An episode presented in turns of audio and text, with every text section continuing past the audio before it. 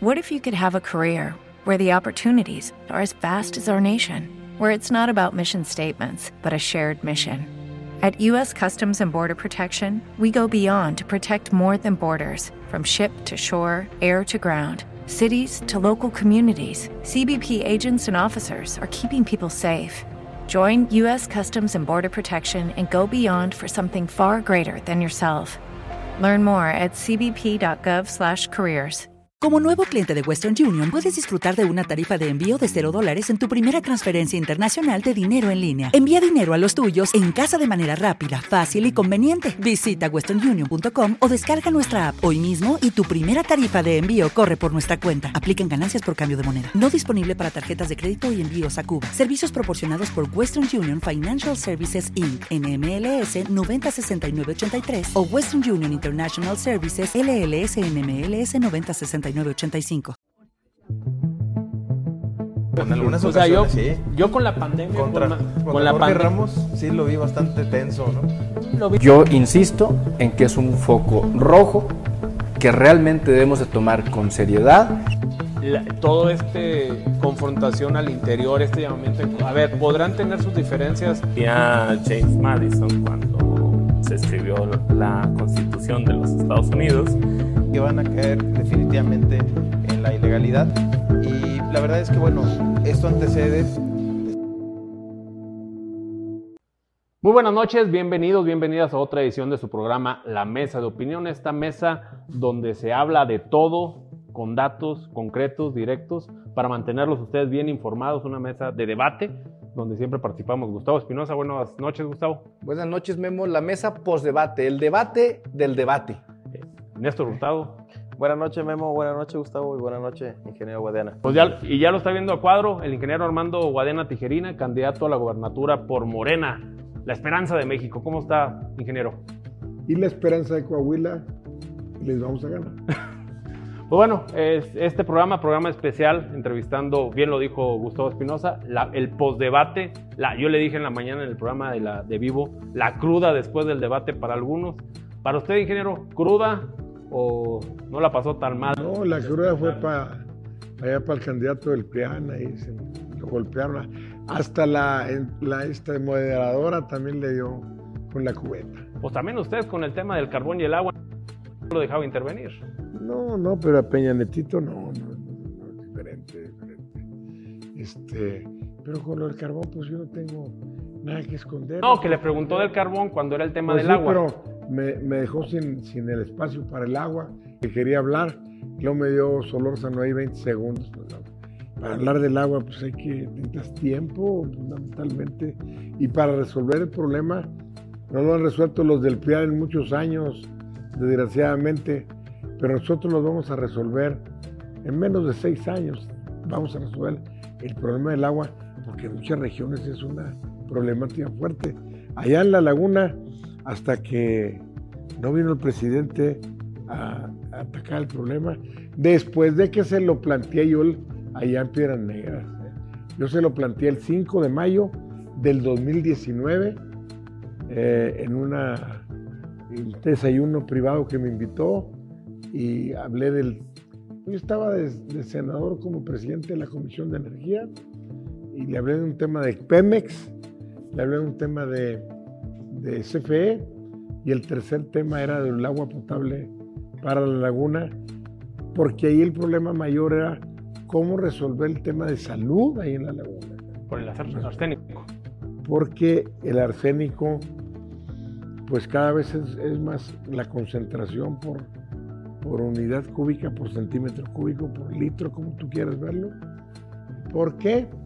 Porque el bombeo exagerado que han hecho los agricultores, los lecheros, los que, sobre todo los que siembran alfalfa, que es el cultivo que más agua requiere, allá en la laguna, este, pues eh, el nivel freático ha ido bajando porque no, no, no se logra reponer con las lluvias de cada año. Entonces, al bajar, la concentración de los metales pesados es mayor por unidad cúbica de agua y entonces viene la incidencia en el cáncer se acentuó más en los últimos 15, 20 años y de todo, el- estado de Coahuila, donde hay más enfermedad de cáncer es en la laguna. Muy bien, pues abrimos el espacio aquí para la mesa opinión, dudas, cuestionamientos de parte de Gustavo Néstor Míos eh, para con el candidato a la gobernatura. Ingeniero, tiene razón en esto que comenta de que 20 segundos es muy poco para argumentar una idea sobre cualquier tema, no solamente del agua. Eh, y no solamente 20 segundos, sino el tiempo que se les da para sus intervenciones en los debates, pues siempre es poco el tiempo. Sin embargo, lo que esperamos en los debates es ver pues algún esbozo de propuestas y sobre todo ver las reacciones que tienen ustedes como candidatos en estos ejercicios.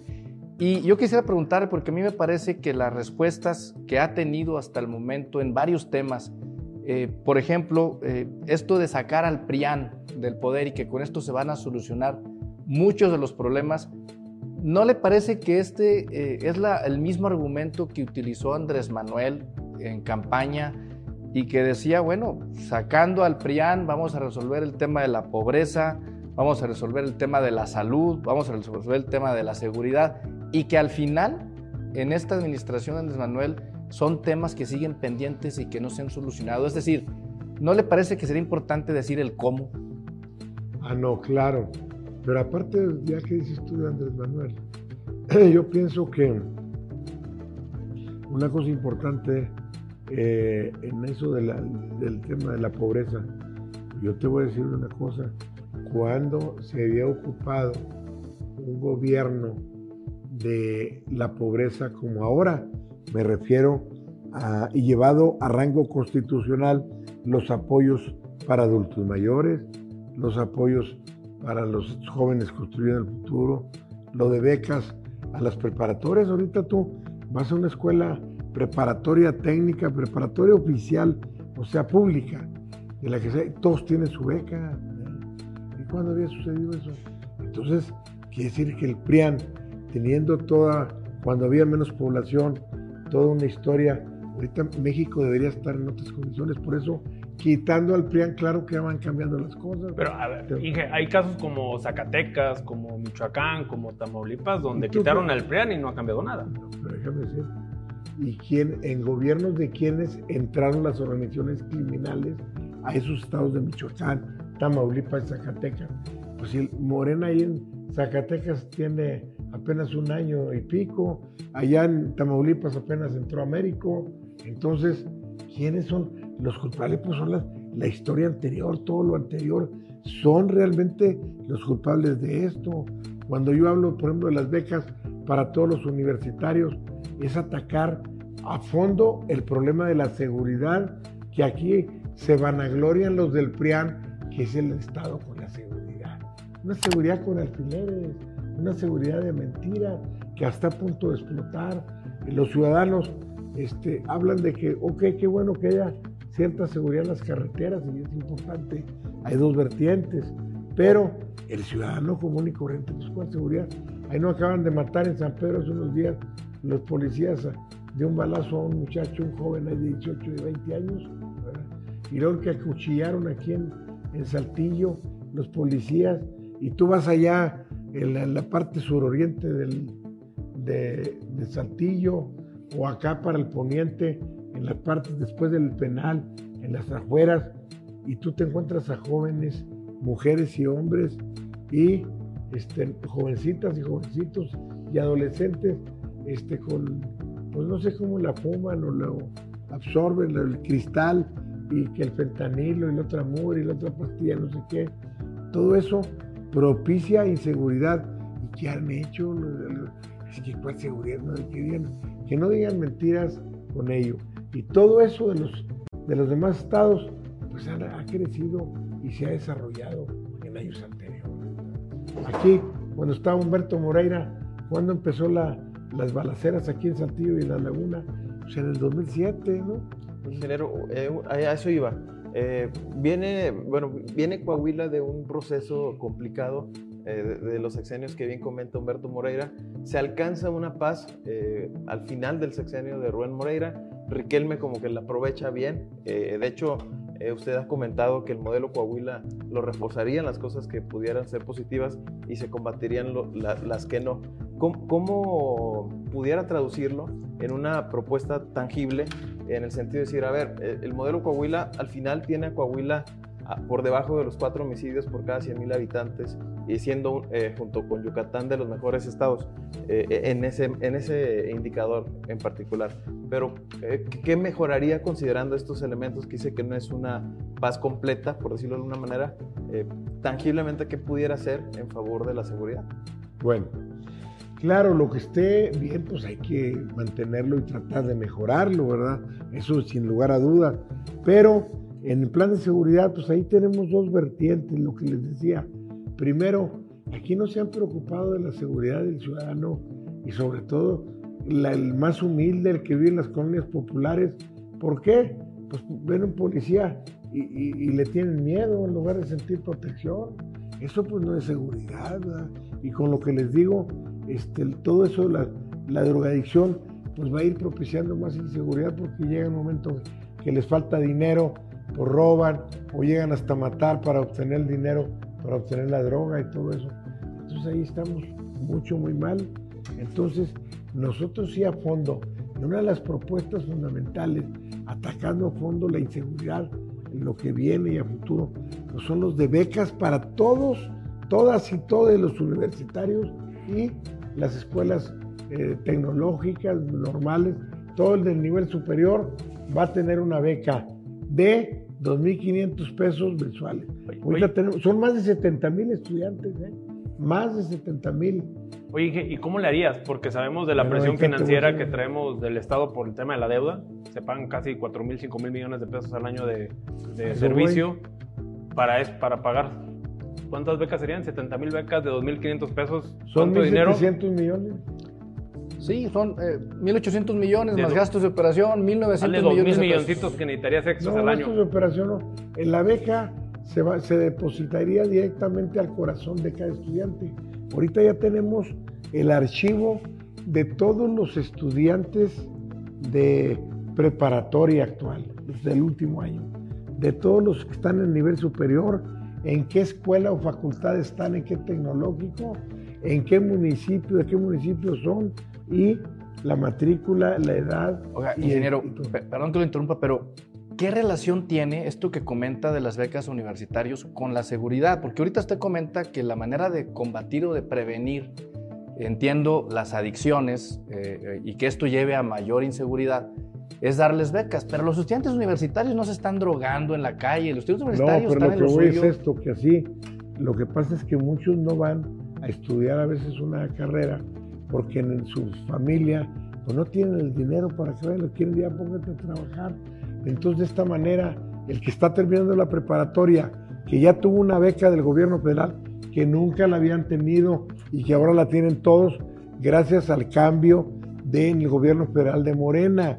Entonces, ellos van, a pensar, más, oye, pues mejor voy a estudiar de ingeniero mecánico mecatrónico lo que sea, porque ya no voy a hacer una carga para la familia y si me pongo vivo, saco mi carrera y aparte el gobierno me va a pagar los estudios. Entonces, de esa manera, pues dejas a las gentes en lugar de estar pensando en la criminalidad, en, en meterse a organizaciones criminales al dinero fácil, pues va a propiciar, pero una paz y seguridad al mediano y largo plazo de verdad y no la, la- paz este, artificial que tenemos ahorita, como le estoy diciendo, y además que el ciudadano común y corriente pues no la tiene, la tiene el industrial y qué bueno, el visitante de otros estados, el visitante de otros países y qué bueno, hay que mantener esa seguridad en carreteras, en los lugares para que el, el- el visitante de cualquier otro estado, de cualquier país, se mantenga en paz y tranquilidad. Pero tenemos que atacar allá y, y la seguridad de los ciudadanos común y corriente, porque si no puede explotar. Entonces, eso es lo que vamos a hacer. ¿Cómo? No solamente, primero, como dicen en la, en la fiesta taurina, tú ves un torero y dice, para ser hay que parecer. ¿eh? Por eso Memo viene muy elegante, ya ves, para ser hay que parecer. Entonces tú ves un torero, entonces dice, no, yo quiero un, un terno de los de allá, de los de, de la sastrería Fermín de Madrid, que son los mejores que hay en el mundo, pues sí, cuesta como tres veces los de Kio 2. Ese es de ahí. No, no, un terno para, Ah, para, para torear. torear. Entonces, para que salga a partir plaza, se vea elegante el torero con una buena figura y decir, una vez ya que parezca, pues ahora a ver si la prueba de fuego es que pueda hacer, ¿verdad? También. Entonces, al policía hay que uniformarlo bien, armarlo bien, para que parezca un verdadero policía. Pero además de la capacitación y el armamento físico que deben tener, pues hay que capacitarlo de a de veras y hay que meterle los servicios de inteligencia para que no puedan este, eh, entrar en tranza con un ciudadano y decir, y, entrar en la corrupción, porque la corrupción se da de los dos lados, del medio oficial con los del ciudadano, etcétera. Y entonces de esa manera, y entonces que el, que el policía y el ciudadano se sientan realmente, eh, primero bien pagados y para que este, se proteja realmente al ciudadano. Ese programa hay que hacerlo grande. Oye, Inge, eh, no sé qué les parezca si hablamos un poquito del debate. Del debate, ayer, claro. ayer hubo el primer debate a la gubernatura de, de Coahuila, un debate que en lo personal se privilegió el ataque más que la propuesta. Muy pocas propuestas re- rescato yo. A lo mejor el formato del, del debate se, pre- se presentaba, se, se prestaba mucho para el debate y poco para la propuesta, por el poco tiempo que tenían los candidatos. Eh, ¿Qué hubo más de su parte? ¿Propuestas o ataque? Pues mira, yo más que ataques, no más bien señalé que les dije, como eran cuatro, fíjate, ya- pintó el 4T. El 4 de junio es la elección. Los debates éramos de cuatro, pero les dije, como les dije, tú, el del PT, eres no 4T, es una T, una T de traidorzuelo. Allá el otro señor del UDC verde, una T de tranza, tramposo, ¿verdad? Y este, el de la, ¿cómo se llama? De la pues, una alianza, bueno, del PRIAN, hombre, del PRIAN. Pues les dije, tú eres un títere de los Moreira, un Peña Nietito de los Moreira. ¿verdad? Entonces, y nosotros, un servidor, sí representa la 4T. ¿verdad? Pero lo mismo dice Ricardo Mejía. Por eso te estoy diciendo, es de una T, una T de traidor. No es de 4T, es una T. La 4T es morena, morena. Y no porque yo sea 4T, es morena. Morena es el que. No va a triunfar Guadiana, va a triunfar Morena y va a triunfar el Estado de Coahuila, que es el que va a ganar porque va a imperar la ética, la moral y la transparencia. Bueno, con esto te digo todo, Memo. Yo le voy a decir a los rectores de universidades privadas y públicas, ya los organismos privados, que se pongan de acuerdo y propongan una terna para el secretario de Finanzas para que vean la transparencia con que vamos a manejar el dinero. Y además, bueno, aquí no traigo. ¿Dónde está mi celular? oye? Por allá lo traen. por la- Entonces, no, solamente para quería ponerlo de, de ejemplo y decirles, ahora con la tecnología tan avanzada en computadoras, yo me dediqué mucho a las computadoras, pero pues eran de segunda generación en aquel entonces, pero ahora en este aparatito que trae millones de, de caracteres de memoria, pues y la velocidad con que se mueve la comunicación y todo, aquí pueden ver cuánto le deben a tiempo, a Memo, de publicidad, Ah, te deben, cuánto Memo. le deben a, a RCG. Ah, hazme la buena, cabrón. Oye, y luego, ¿cuánto le van a Y por eso se paró Alberto. Y van a verlo todo, el dinero, cómo se va a ir aplicando en tiempo real en el Estado.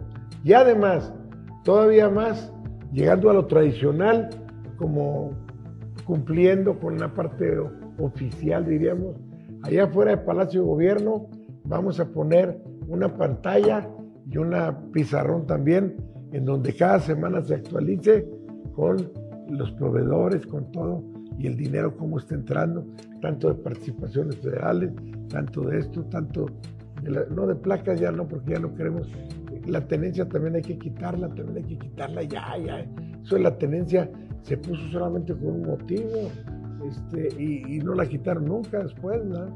¿Cuál fue el motivo de la tenencia? El, Las Olimpiadas. Del 68. Las Olimpiadas del 6-8. Y de- entonces estamos ahí con las tenencias.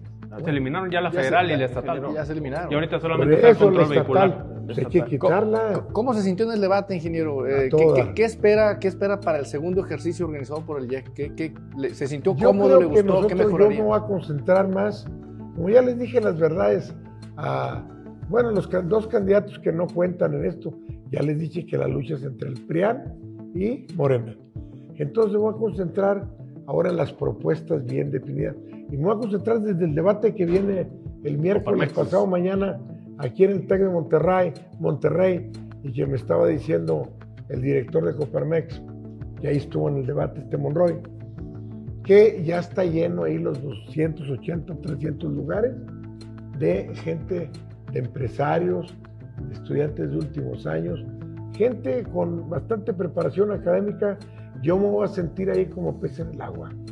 ¿Por qué? Primero es mi alma mater, el TEC de Monterrey. Bueno, yo estuve allá en Monterrey, todavía no existían los campus de las provincias. Y ahí vamos a hablar de temas para el círculo rojo, me refiero para ustedes de medios de comunicación, de preparación profesional más, más eh, elevada, para empresarios, para académicos. Entonces ahí desde el miércoles van a ver ustedes el nivel de debate con el que vamos a trabajar. y- Entonces, lo que vimos ayer, ingeniero, fue un mensaje para quién. No, primero para decirles quién es quién en el debate. Ya les dije, dos, no tiene caso ni que estuvieran en los debates. Solamente debe estar el del PRIAN y un servidor. ¿eh? La lucha es entre...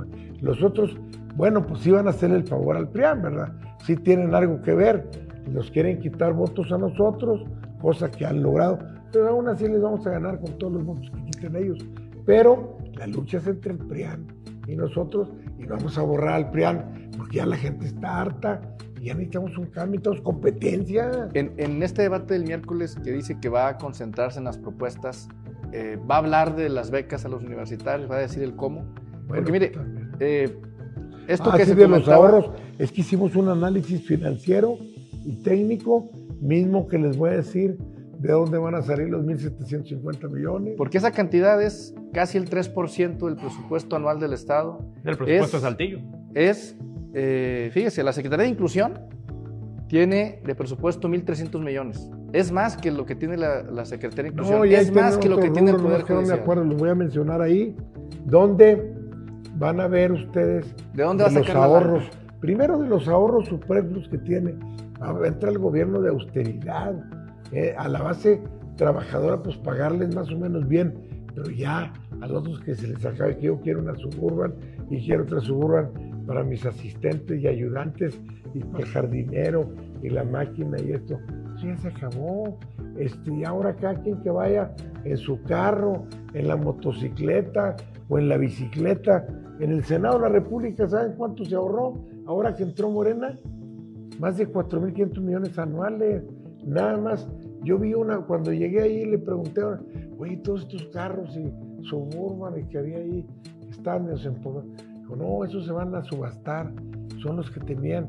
Oye, había senadores que tenían dos y tres carros por cuenta del, del erario público.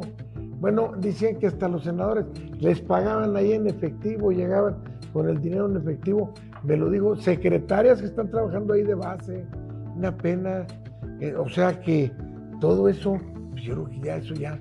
Candidato, la- eh, perdón que lo interrumpa. eh, a- a- comenta ahorita el tema del próximo debate. Eh, Todas las propuestas eh, se pueden aterrizar, nada más hay que saber venderlas en el. Pero no cómo. todas, vamos a hablar de algunas. Eh, pero me quiero concentrar en un tema particular porque lo van a volver a tocar, que es el endeudamiento. Usted declaró hace unos días, y sobre todo después del anuncio de López Obrador, cuando eh, habla de una posible este, Devolución. devolución. de Miren. aproximadamente 5 mil millones. Pero usted dijo, eh, yo, yo le entiendo al tema, eh, sé que fue eh, profesor de matemáticas de Colosio en el TEC de Monterrey, sabe de temas financieros. ¿Qué haría específicamente? Porque de ahí se, se pudieran resolver muchas cosas como seguridad, educación, salud, pero ¿qué, qué se haría en particular? Miren, eso va a hacerse después del 4 de junio que ganemos la elección. No, pero ya díganos, ingeniero. Pero déjenme decirles, mire, yo, yo tengo una experiencia, bueno, primero tengo una preparación profesional, creo, lo suficientemente como para atacar cualquier problema del, del servicio público. Este, yo creo la experiencia de vida que tengo, pues no creo que no la tiene ninguno de los Todos, pues si los analizamos, Lenin pues ha vivido el presupuesto toda su vida y de andar haciendo tranzas para ver a quién apoya y que le den una lana, ¿verdad? Eso es lo que hace. El otro señor ha andado de partido en partido, estuvo aquí trabajando también en el PT, luego se fue al MC y al PANE, anduvo apoyando a Ricardo Anaya y al otro.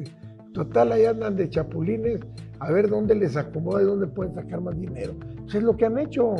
Yo toda mi, mi vida he trabajado en diferentes actividades, desde computación, desde construcción, este, construcción de carreteras, plantas mineras. Ahorita me dedico a la actividad minera y a la actividad agropecuaria. A mí no me cuenta ni un ejidatario cómo se produce un- una tonelada de maíz, una tonelada de trigo y lo que se batalla para producirlo.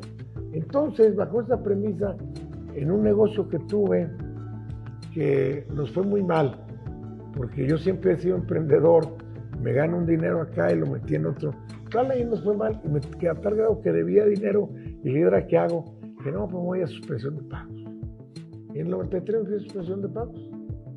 Entonces ahí aprendí que realmente cómo negociar fuerte con la parte bancaria. Entonces dice un dicho popular que tanto peca el que mata a la vaca como el que les tira la pata. Y aquí pecaron tanto Humberto Moreira y todos los secuaces que anduvieron ahí alrededor manejando, robando, malgastando el dinero, etcétera, y que llegamos a los 40 mil o 43 mil millones que debemos ahorita.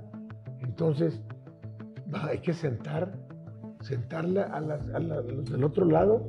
Yo tengo todos los contratos de crédito originales, certificados por notario. Entonces, vamos a ver cómo, oye, ¿por qué pusiste esto aquí? Entonces vamos a lograrles quitas de capital también.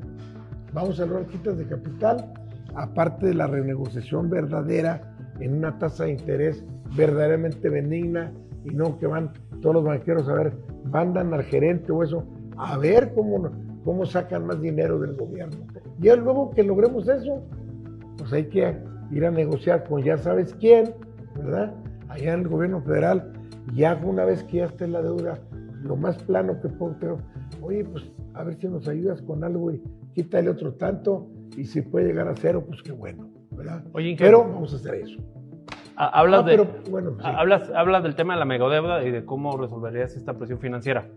Eh, yo te conozco a ti cuando andabas con las expo megadeuda por todo el país denunciando la deuda, ahí nos conocimos tú y yo. Pero había personajes dentro de ese gobierno que hoy forman parte de tu equipo. Morán estaba en seguridad pública, Chamir Fernández era diputado local y defendía la megadeuda, Héctor Franco, secretario de eh, Medio Ambiente Medio con Ambiente. Rubén, y ahora están en tu equipo. Son bueno, mira, Shamir, bueno, así como Manolo, O sea, yo el tema es cómo Bueno, podemos hablar de un cambio si están Espérame. estos personajes ahí. No, no por eso. Ahorita son asesores, cada quien chango a su mecate. Manolo también no hay que olvidar, como dijeron, le dijeron ayer ahí, fue diputado y fue de los que aprobó la megadeuda, la renegociación ilegal que hicieron en el 2011. Manolo, el candidato del Peña Nietito de ahora, de Coahuila, de los Moreira, también aprobó Mi, la mi deuda. papá, mi papá me enseñó mal de muchos consuelo de tontos. No, O sea, ya porque ellos no, hacen pero mal, no es mal de muchos. Aquí lo tenemos ahora de candidato. pero también te Chamir, muy joven, sí, joven, y también joven. pero representa lo viejo de todo el sistema de 94 años. Esa es la verdad. Ahora, ¿qué quiero decirles con ello? Fíjense, lo que tú mencionaste, lo del presidente. Hace tres días sacó, para vergüenza de los coahuilenses, los casi 5 mil millones, que, es una partecita de lo que se llevó allá a Villarreal, secretario de Finanzas, ex secretario de Finanzas de Humberto Moreira. Es una parte, 5 mil millones. ¿Sí saben lo que? Para que la gente se dé cuenta, sobre todo los académicos, el presupuesto de Torreón son 2.500 millones aproximadamente de este año. El de, digo, el de Saltillo y el de Torreón 2.200 y pico. Resulta que con esos 5.000 millones es el presupuesto de todo un año de Torreón y de Saltillo. De la Las mitad de la ciudades más población grandes de de Coahuila. Coahuila. Luego, 4.500 millones que pagamos de intereses cada, cada mes. Con eso, si a los 4.500 millones suman los 5.000 que nos va a regresar el gobierno federal, son, suma el presupuesto de los 38 municipios, son 10 mil y pico de millones. Es el presupuesto de tus 38 municipios del Estado. No tienen vergüenza el dinero que se llevaron, que se roban. Por eso aquí va a haber transparencia y por eso les estoy diciendo que aquí van a ver cómo se va a manejar el dinero, el dinero del pueblo que hay que respetar. Y con el ahorro y con la austeridad que vamos a tener sin llegar, bueno, la gente de abajo, al contrario, que ganen lo mejor posible, pero también que se queden nomás los que trabajan, los aviadores que se vayan, ¿verdad? También, ¿Cuánto aviador meten que el amigo del amigo? Eso, también ya vamos, ya se va a acabar. Esto, Con todo ello vamos a lograr ahorros, nada más haciendo unos números que los voy a presentar el miércoles, más de 2 mil millones. De esos más de 2 mil millones, los 1.750 son para becas universitarios para todos y todas y todos. Esto que comentaba Memo de, de estos personajes, actores políticos que están ahora en su equipo, eh, me- me- a mí me recuerda lo, lo- lo que hizo Andrés Manuel López Obrador en su campaña de anunciar quiénes serían los integrantes de su gabinete durante la campaña. ¿Usted va a seguir ese ejemplo? ¿Va a anunciar Bueno, quiénes yo nomás lo que les- lo más importante para los, sobre todo para el Círculo Rojo, para la iniciativa privada, para los académicos, es quién va a manejar los recursos del Estado. Y los recursos del Estado, ya les digo cómo se va a nombrar. No lo voy a poner yo como gobernador, lo, vamos a nombrar de una terna que salga de una proposición de los rectores de las universidades públicas y privadas y de los organismos privados, me refiero presidente de la Unión de Organismos, los organismos de la Laguna y los de aquí, eh, de, cámaras de comercio, pero que vean y que hacer las cosas lo mejor posible y, y- y de esa manera vamos a transparentar y vamos... En, ca- en caso de ganar la gubernatura, ¿va a haber en su equipo? no, la vamos a ganar, no caso, no en caso. en su gabinete habría personajes como lo es con Andrés Manuel, personajes como Bartlett, por ejemplo, o sea, que, que fueron parte de esto que tanto señaló Andrés Manuel y de esto que señala usted de la corrupción del pasado. Bueno, miren, ¿Va a haber personajes ahí? Y al personaje que no quepa en el equipo, hay que la gente lo diga, que los académicos, los rectores, no la gente, no, los que tengan mayor preparación profesional. Oye, no, no queremos a Memo porque Memo no, no, no, no quiere que sea el, el secretario de Educación Pública o lo que sea. Entonces, eso va a estar sujeto también al albedrío de los demás. Queremos gente que la sociedad diga, este gabinete sí va a trabajar por el Estado y no van a ir a robar su dinero porque yo no voy a robar un peso, ya se los dije. Y si me robo un peso, me cuelgan ahí de la plaza de armas, como se los dije. Definitivamente quiero venir a servir con la experiencia profesional, preparación profesional, experiencia de vida, que es larguita y de bastantes años. Oye, Inge, eh, si, si, si tú no fueras en la boleta electoral, ¿por quién de tus adversarios votarías? No, de los que están ahí, pues yo no. ¿Anularías tu voto? ¿Eh? Anularía mi voto. Sí. Emiliano Zapata o... Pues sí, o Pancho Villa. Bueno, para mí Pancho Villa es el de los de la tercera revolución, de la tercera este, revolución, como dice. Controvertido, Pancho Villa. Sí, controvertido Francisco Villa, yo votaría por él. En caso, ingeniero, perdón, Néstor, en caso de que el voto de los ciudadanos no le favorezca el día de la jornada electoral, ¿va a aceptar y respetar los resultados y la decisión del órgano electoral? Claro, hay que respetar el órgano electoral, pero esperemos que sea. Yo tengo mucha confianza en, en el órgano electoral. Este, vi el currículum de, de sobre todo del presidente de este Rodrigo Paredes. Rodrigo Paredes, pues ahí parece una gente súper preparada. No sé que tú has tenido la experiencia en el órgano electoral, pero se me hace súper preparado y se me hace de una ética a toda prueba. Tenemos un verdadero árbitro que no se va a cantear para ningún lado. Entonces, lo que sí esperemos y les pido a los del PRIAN, ya actúen con decencia, ya no vayan a andar ahí metiéndole, este, ¿cómo le llaman los? eh, Votos. votos al, votos de más los este, Inflando las urnas. sí, eh, eh, este, robándose las urnas que estén repletas de votos de Morena, etcétera. Hagan las cosas, vamos a respetarnos, hombre. Si respetamos el voto, Morena no cabe duda que va a ser el, el que se va a alzar con la victoria. Para bien de Coahuila, no para bien de unos cuantos, como ha sido siempre. candidato, yo le eh, quiero hacer una última pregunta. Eh, el país está polarizado y Coahuila no es la excepción. Eh, ¿Qué mensaje le da a los seguidores en general, a los coahuilenses, que creen que al votar por su proyecto votan por López Obrador y eso representa un debilitamiento de las instituciones? Que es una realidad. Ha, ha desaparecido fondos, eh, debilita y tiene gente cercanos como Barlet, etcétera, que usted mismo ha sido crítico. ¿Qué, Pues sí, qué mensaje Barlet, le da? Barlet es este, famoso más bien por la caída del sistema del 88, Bueno. porque en esa elección ganó Cuauhtémoc. Así es, pero ¿cómo- qué, qué mensaje le da al coahuilense para decirle, eh, digo, eh, vemos sus spots que dice, vamos a, a trabajar con ya sabes quién, pero a la, a la par decirle, no soy igual que López Obrador, ¿cómo convencerlos en esa Bueno, miren, todos somos diferentes. La formación del presidente es distinta. ¿verdad? Lo que sí yo le admiro al presidente es su, su tenacidad y es presidente precisamente por su trabajo, tenacidad y vaya que siga trabajando desde muy temprano. Claro, yo no coincido con muchas cosas. Lo que dices tú de los fondos que desaparecieron. Yo, por ejemplo, pues el fondo ese de, de la del apoyo a la pequeña, micro y pequeña, mediana empresa, pues yo no podía estar a favor. Entonces, el Instituto Nacional del Emprendedor. sí, pero luego me enseñaron unos datos los otros senadores en los que en la investigación que hicieron, que les mandó la Secretaría de Hacienda, pues realmente era vergonzoso que el dinero, si eran, por decir algo, 100 mil pesos, 100 millones de pesos, pues se gastaban 80 millones en puros viaticadas, de lo que sea, y lo apoyaban con 20, entonces era un robadero bárbaro. Entonces- eran malos gastos de operación, creo Así que es. Entonces, todos los fondos, desgraciadamente, López Obrador pues dijo, no, oye, pues están malgastando todo este dinero, vamos a, vamos a dar los directos y les están dando ahora becas directas. Pero yo diría que en lo que tú dices, pues yo soy también mediano empresario, yo también Achis, tengo que, y tengo esa experiencia. Sí, sí, lo de mediano, Mediano, sí. Lo de mediano, mediano, yo lo veo un poco No, grande. Pequeño y mediano empresario, pero déjenme decirles, No, pues ¿dónde nos dejó a nosotros? no, no, no, Micros. Pero de déjenme, lo que sí, Iniciadores.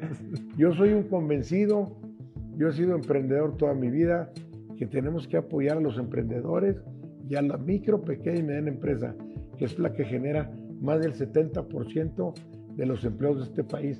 No es la gran, grandes corporativos, no. Esos son los que generan. Y, y el gobierno no está para generar empleo. El gobierno, yo no estoy de acuerdo en que sea empresario. Siempre ha sido, siempre ha sido mal. Y para mal regalar el dinero, ingeniero, para dárselos de forma directa, porque en el mundo académico, ahorita que usted comenta... A usted de- no le gusta regalar el dinero. Ahor- Ahorita que comenta del círculo rojo y de los académicos, en la academia está demostrado que las transferencias directas de dinero no es la solución para ni acabar con la pobreza ni para mejorar la economía del país. Bueno, yo les voy a decir una cosa, que hay gente, eh, digo, en los recorridos que hemos tenido, este, desgraciadamente hay mucha gente de los adultos mayores, pues que la pasan muy mal en su vejez. Eh, se han acercado conmigo parejas de señores eh, con lágrimas en los ojos para decirme, oiga, agradezcale a ya saben quién, al presidente, que este Chihuahua, nosotros ya ahora tenemos para comprar el frijol, la harina, lo que sea, lo indispensable, y ya no batallamos, porque nosotros nos dejaron abandonados nuestros hijos. Entonces hay unas gentes que están en la casi miseria, y estaban, y ahora reciben ese apoyo. Ese apoyo es necesarísimo. Claro, necesitamos promover también el empleo fundamentalmente, y por eso lo- los fondos para apoyar la micro, pequeña y mediana empresa, eso los vamos a fomentar y los vamos a desde el Estado y les voy a decir a los municipios que puedan también que creen un fondo y al gobierno federal nos van a apoyar con esto para sacar adelante yo. Vamos a apoyar todos los emprendedores, la micro, pequeña y mediana empresa y vamos a salir adelante creando empleo y siguiendo apoyando a la gente que no tiene para comer definitivamente. Muy bien, ingeniero. Eh, se nos fue el tiempo. Eh, Gustavo, eh, ¿algo más que quieras agregar? No, pues nada más agradecerle, ingeniero, la siempre este, apertura que tiene para poder platicar de todos estos temas y estar atentos al debate del próximo miércoles de Coparmex. Y el del primero de mayo. Y el primero de mayo, pero bueno, el siguiente Sí. es el, este miércoles y estaremos atentos ahí a, a los comos y a las propuestas. Pues sí, Gracias. yo creo que sí, este, yo realmente les agradezco aquí a, a tiempo a nuestro amigo Memo Flores, que es el mero cabeza de esta organización y, y como decía Renato Leduc, a tiempo, todo a tiempo, a tiempo nos vamos a desatar del programa porque ya se acabó el, el tiempo. Hay que A conocer el tiempo. amar y desatarse a tiempo. Néstor. Sabe virtud. se conoce el Eh, tiempo. pues bueno, buenas noches Gustavo, buenas noches Memo. Eh, gracias por venir. No, ingeniero. solamente quiero aprovechar Dale, este, dale. este espacio Adelante, adelante. para hacer un llamado a la base del PAN, la base del PRI y de otros partidos. Yo sé que no están de acuerdo en los acuerdos de la cúpula por lo del PRIAN, pero consideren, reflexionen el voto el 4 de junio y de esta manera aprovechen para votar por un cambio verdadero que es Morena, que no les vamos a fallar, entiendan bien que las finanzas van a estar bien transparentadas, que va a haber ética, moral, honradez en el manejo de los recursos públicos para que rinda el dinero para beneficio de todo Coahuila. Muy bien, ingeniero. Pues eh, esto es la mesa de opinión, sin líneas, sin preguntas previas acordadas, platicando de lo que sea. Invitamos a los demás candidatos a la gobernatura que la mesa está abierta para un diálogo frontal, directo, abierto, sin Echarnos un sin cafecito fines. aquí, platicar Así tranquilos. Gracias, ingeniero. Muchas gracias, Memo Néstor, con el gusto de siempre. Y Yo tengo un gran concepto de Néstor, fue un colaborador mío un tiempo y admiro precisamente la honradez y la ética de Néstor Hurtado. De Gustavo también como consejero lo conocí, también se condujo con ética, con moral. Y ahora, no sé si tenga la misma opinión ahora de Rodrigo Paredes, que está de presidente. Tengo yo una opinión de una conducta, de una persona de una conducta intachable, que no se va a prestar a nada, sino lo que sea en la urna y la suma de todas las urnas, ese va a ser el resultado. Y hay que despertar, de respetar la democracia, pero vamos a ejercerla con cuidado. Y no solo él, la verdad es que todo el consejo del Todo Hay instituto. que respetar la muy bien. institución. Muchas gracias, ingeniero. Muchas gracias. Muy buenas noches. Nos vemos el próximo lunes, 8 de la noche, por todas las plataformas de atiempo.tv.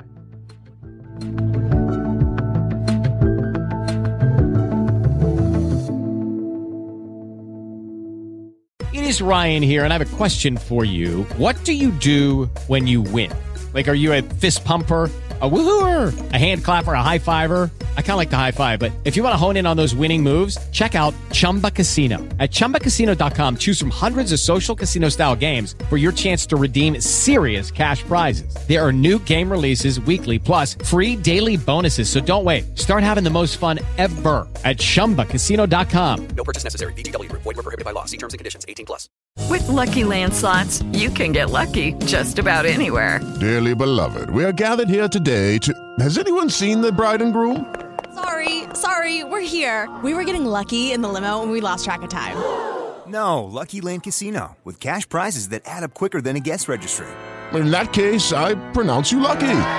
Play for free at LuckyLandSlots.com. Daily bonuses are waiting. No purchase necessary. Void where prohibited by law. 18 plus. Terms and conditions apply. See website for details.